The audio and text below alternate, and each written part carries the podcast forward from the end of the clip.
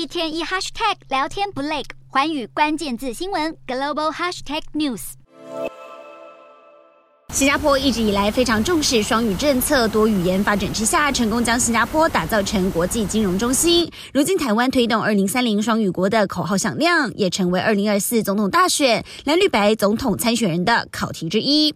在推动双语的政策上，赖清德还有柯文哲都以新加坡为其典范。不过，新加坡究竟是如何打造双语国？问题又是什么呢？